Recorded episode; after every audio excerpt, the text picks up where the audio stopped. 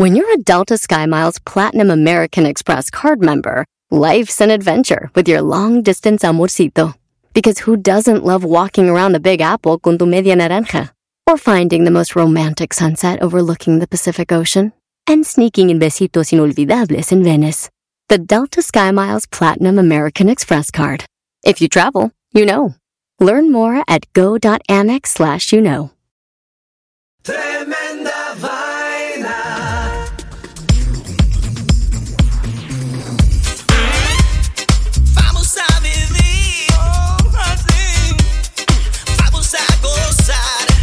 Hola amigos, bienvenidos a Tremenda Vaina, el show donde escuchas cuatro historias absolutamente increíbles. Pero solo una es falsa, fake news. Hola, soy Danilo Álvarez Soy Román Rojas. y esto es Tremenda Vaina.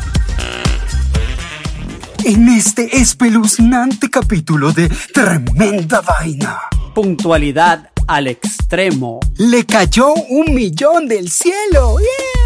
El increíble Teddy Bear. El triste fin de los felices. Esto es Tremenda Vaina, episodio 49. Y esto empieza.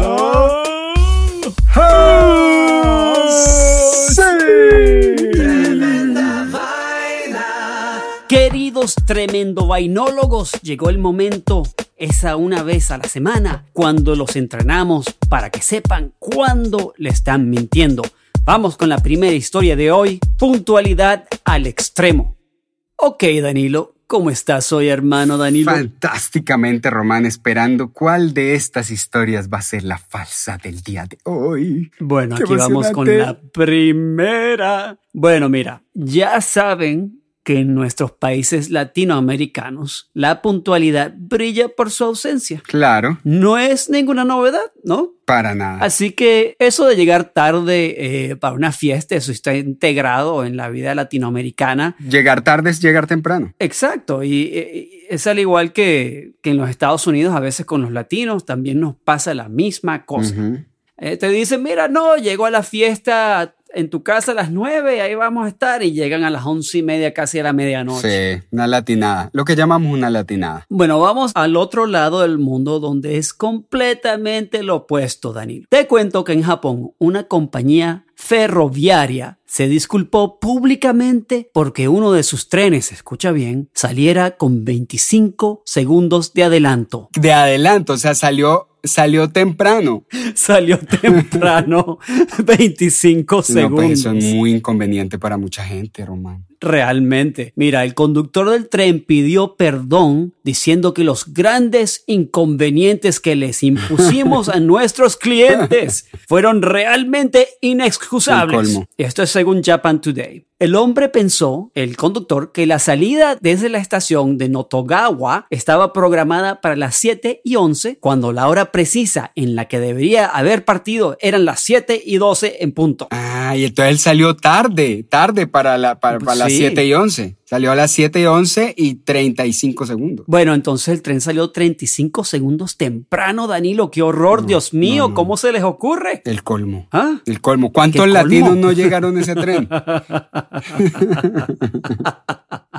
Mira, el drama se multiplica porque esta es la segunda vez de ese año, en ese año, que la empresa comete el mismo Oh, imperdonable error. imperdonable. Ahí ahí rodaron un par de cabezas seguro. Un, par de harakiris se hicieron ahí. El 20 de noviembre del 2018, otro tren dejó la estación 20 segundos antes de lo programado. Imperdonable. Un horror, un horror. Entonces, en esta, en, en el cuento de los 25 segundos más temprano, eh, el conductor cerró las puertas y se dio cuenta de su error, pero como en el momento no vio a ningún pasajero en la plataforma, decidió arrancar igualmente. Ah, No hay nadie. Al parecer no miró bien porque sí habían gente que se habían quedado en la plataforma esperando para subir al tren, Ay, confiando en la extremadamente precisa puntualidad ferroviaria japonesa, se quedaron fuera del tren y llegaron tarde al trabajo.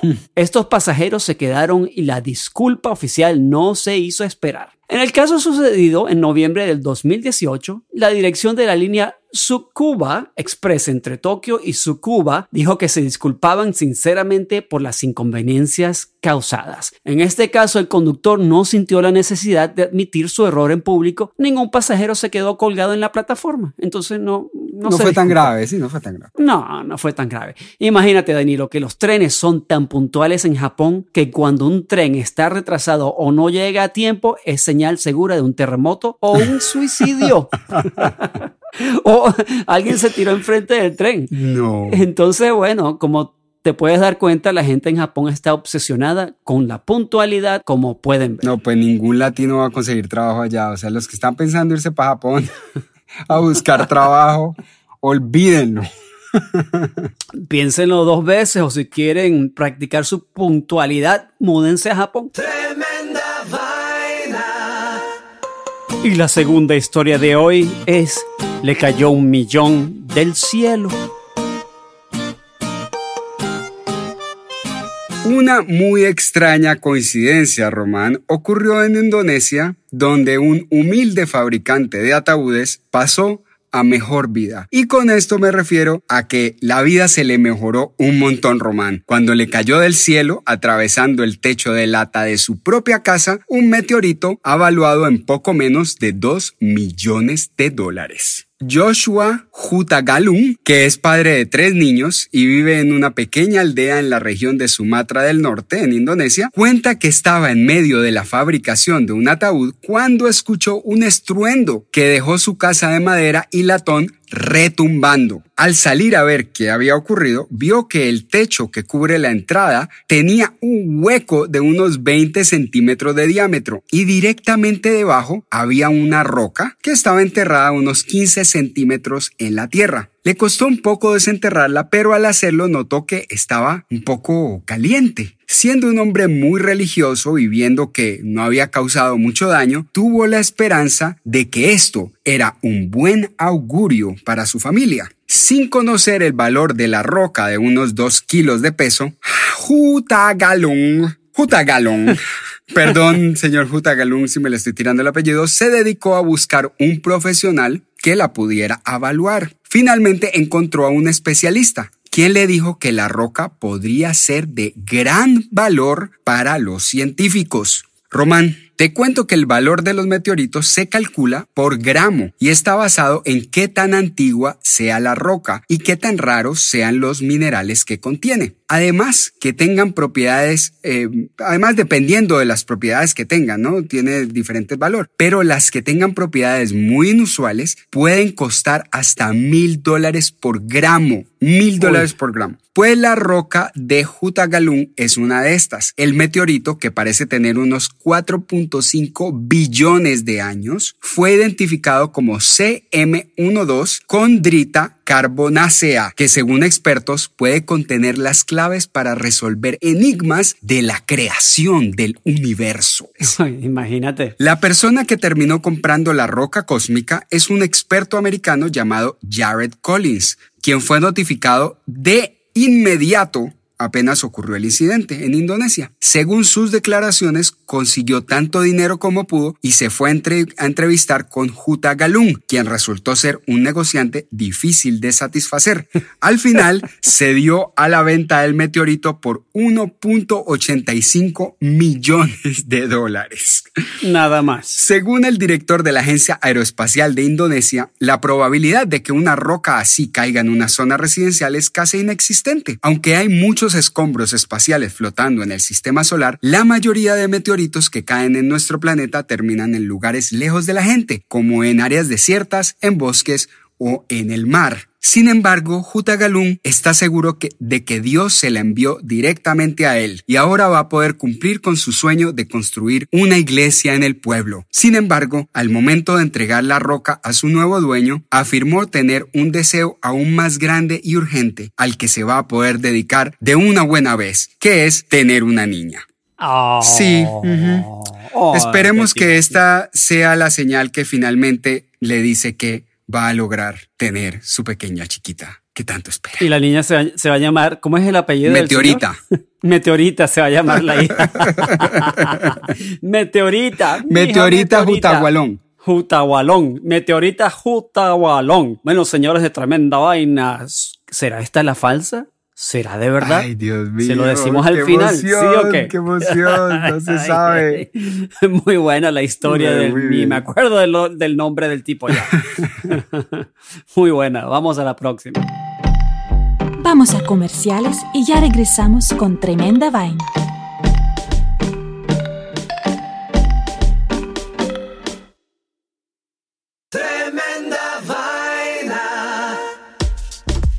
La tercera historia de hoy es el increíble Teddy Bear.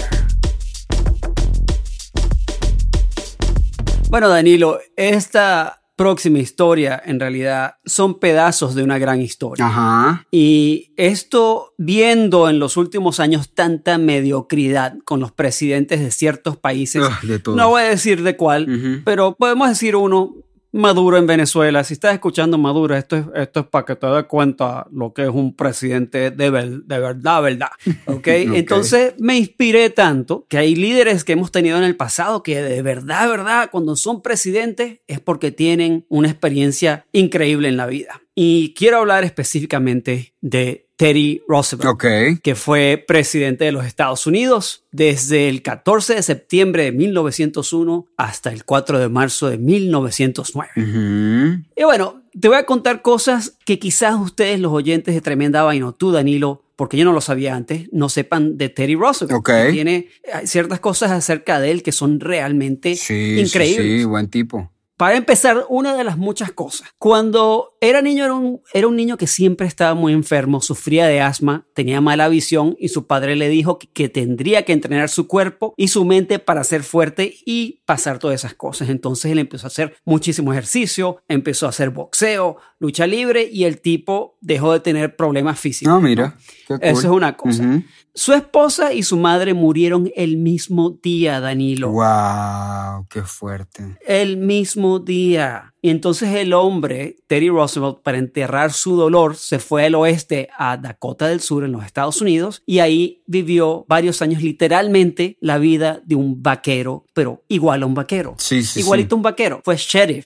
El tipo hasta atrapó a tres forajidos No, que güey. la ley lo estaba buscando cool. y estuvo tres días con estos forajidos. Los llevaba amarrados a los tres y no durmió dos noches con una pistola apuntándolos para que no se fueran, no se escaparan. Muy bien. Él fue también comisionado de la policía de Nueva York, Ajá. de nuestra ciudad de Nueva York. Eh, él salía a la medianoche caminando escondido y se ponía disfraces para que no lo reconocieran y chequeaba a los policías a las 2, 3 de la mañana encubierto. Era como Batman. Otra cosa de Teddy Roosevelt es que fue el presidente más joven de la historia de los Ah, Estados Unidos con qué cool. 42 años de edad. Ah, mira. Como mencioné antes, le gustaba boxear y lo hacía con frecuencia en la Casa Blanca. Ah, wow. Y no solo eso, sino que él le puso a la Casa Blanca el nombre La Casa Blanca. Ah, mira. Y en una de, esas, una de esas peleas en la Casa Blanca, eh, estaba boxeando con el entrenador y le metió un golpe en el ojo y perdió la visión en el ojo izquierdo. Ouch. La otra cosa, después de que él fue presidente, Teddy Roosevelt se fue de los Estados Unidos y se fue de cacería en África. Después, años después de muchas aventuras, regresa y se lanza a la presidencia otra vez. Y cuando se lanza a la presidencia, que está en campaña, está hablando con una gente en la calle y va en rumbo a dar un discurso en un auditorium y le meten un tiro en el pecho. Uh. El señor dice, ok, no me lleven para el hospital, tengo que ir a dar un discurso. Se va, da el discurso con, el- con la bala metida en el pecho y después lo llevan al hospital y le sacaron la bala. No. Y siguió, y siguió. Vivito y coleando. Wow. Cuando empezó la Primera Guerra Mundial, él se ofreció para pelear en la Primera Guerra Mundial y le dijeron, no, señor, usted es un expresidente, usted no puede ir a pelear en la, en la, en la Primera Guerra Mundial. Entonces no lo dejaron ir. No, pero no se quería perder de una, pues. No se quería perder de ninguna rumba. Es que mira, Teddy Roosevelt hasta peleó Danilo eh, en la guerra his- hispanoamericana de los gringos contra los españoles. Y el tipo montado en caballo peleó contra los españoles y ganaron la batalla. Después, como le dijeron que no podía ir a la Primera Guerra Mundial, él decidió irse a dónde? Con el hijo a Brasil, al Amazonas, en una expedición. Y en Brasil, el señor casi se muere. Y entonces le dijo al hijo, hijo, eh, déjame aquí porque yo me voy a morir y si si tienes que cuidarme te vas a morir también. El hijo no lo dejó. Larga historia corta, sobrevivieron esa aventura. Este señor Teddy Roosevelt escribió más de 65 libros. No. Y el término de teddy bear, de los ositos de peluche, eso viene de él. Es por él que se llaman teddy bears los ositos. Bueno, te cuento que hasta Teddy Roosevelt fue una de las personas importantes en crear las reglas del NFL de hoy en día, de cómo se juega el fútbol americano. Ah, mira, pero de todos, a todos les jaló el hombre. La razón por la cual me inspiró esta historia de este hombre es porque, y digo, ok, ¿alguien así presidente de un país? Sí, seguro, voto por él, seguro. Y bueno, él murió a los 60 años dormido en su cama. La muerte del justo. Exacto. Y, y bueno, que Dios lo bendiga. Fue extraordinario realmente. Wow, muy berraco Teddy Roosevelt. Además, eh, él fundó el Museo de Historia Natural en Nueva York. Cuando vos entras al museo, ahí te encontrás una placa que dice fundado por Teddy Roosevelt. Ah, no sabía, no sabía. Bueno, y también fue el que, que áreas de los Estados Unidos de naturaleza se convirtieran en parques nacionales y que nadie los tocara. Sí, ojalá, ojalá más presidentes fueran así, ¿no? Que sea extraordinaria, realmente extraordinaria. Bueno, ¿qué tan cierta o qué tan falsa puede ser esa historia? Está tenaz. ¿Alguien tan, alguien tan fabuloso puede ser verdad? Vamos a ver. Tremenda vaina. Y la última historia de hoy es el triste fin de los felices. Román, a la hora de cometer delitos hay personas que nacieron con un talento especial y siento que esto es casi lo opuesto a la historia que acabas de contar. Me encanta, estafador. Los cuatro ladrones de los que te voy a hablar son de nivel Hollywood y no me sorprendería si les hacen una película algún día. Se trata de la banda Los Felices, que operaban en una zona a las afueras de Río de Janeiro, en Brasil. Durante más de 15 años, Román, los delincuentes profesionales utilizaron una táctica que logró burlar a la policía carioca en más de 45 actos criminales, convirtiendo a los felices en una de las bandas más enigmáticas del siglo XXI. La razón es porque, aparte de ser unos ladrones muy exitosos, además tenían un negocio alternativo con una excelente reputación, además de ser reconocidos por haber robado casi 50 bancos en el distrito de Río de Janeiro, las familias del lugar los contrataban como animadores de fiestas infantiles. No, no, sí, no, sí, no, sí, no, sí. Los ¿Qué es cuatro eso? payasitos adorables, divertidos y pacientes aprovechaban su intachable coartada asaltando instituciones bancarias a mano armada y aterrorizando a sus clientes momentos antes de llegar a una fiesta infantil a llenarla de bailes, magia y sonrisas. No El sistema que burló a las autoridades durante tantos años involucraba mucha planeación y disciplina, dice el sargento Joao Velandia de la policía de Río. En cuanto los felices conseguían un cliente para animar una fiesta infantil, realizaban una cuidadosa búsqueda de bancos e instituciones financieras en un radio de 5 o 6 cuadras a la redonda. El día de la fiesta, aproximadamente una hora antes de llegar, atacaban el local que habían estado estudiando por varias semanas. Durante el asalto utilizaban máscaras pasamontañas y ropa común y solo se enfocaban en la caja menor, que en cada situación tendría alrededor de 100 mil dólares. Además, la cantidad de dinero no era tan grande que no la pudieran guardar en sus mochilas donde llevaban la ropa que usarían en la fiesta. En la mayoría de los casos, el robo de la caja menor no genera una investigación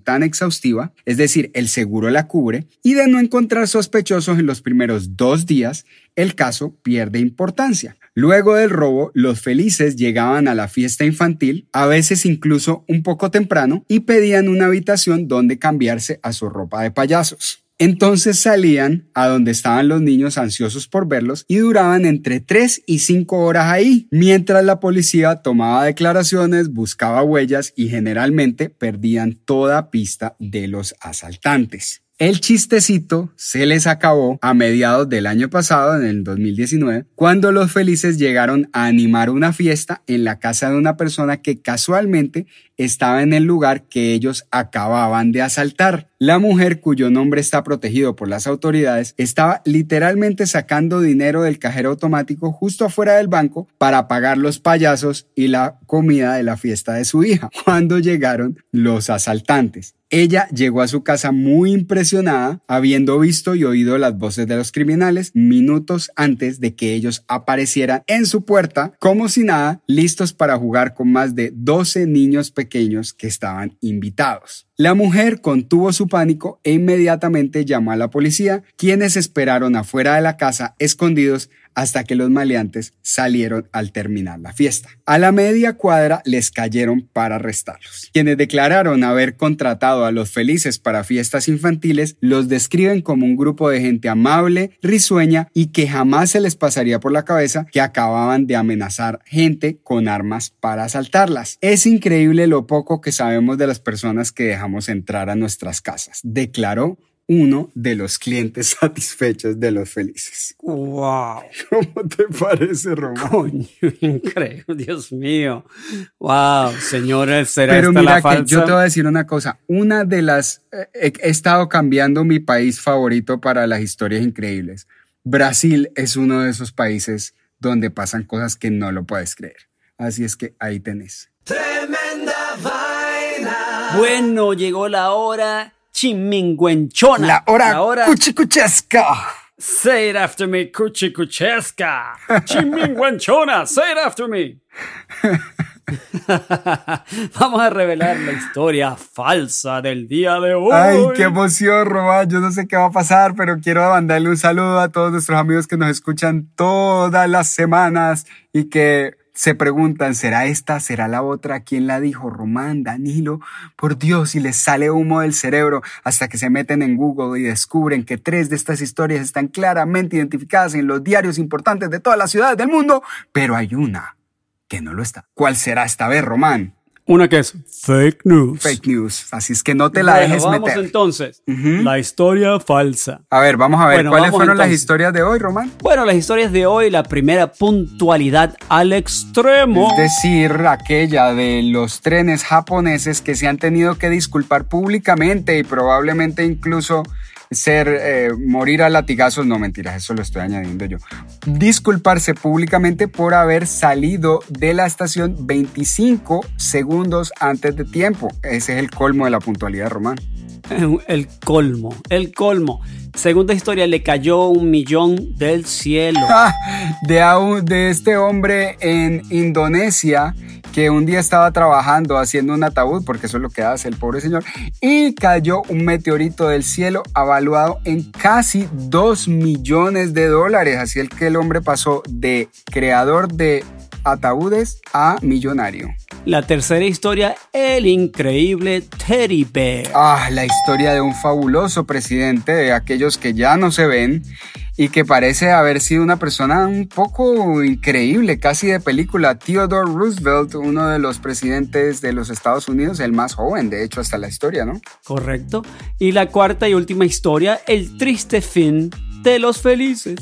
De aquella banda brasilera reconocida por haberse burlado a la policía ma- casi 50 robos alrededor del área de Río de Janeiro, porque su coartada era que se escondían en fiestas infantiles justo después de haber cometido sus fechorías. Qué cosa tan loca. Yo sinceramente no sé cuál es la falsa, pero Danilo la va a revelar.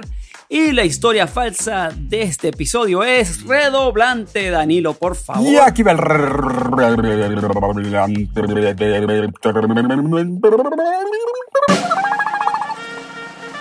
Y la historia falsa es... El triste fin de los felices. Ah.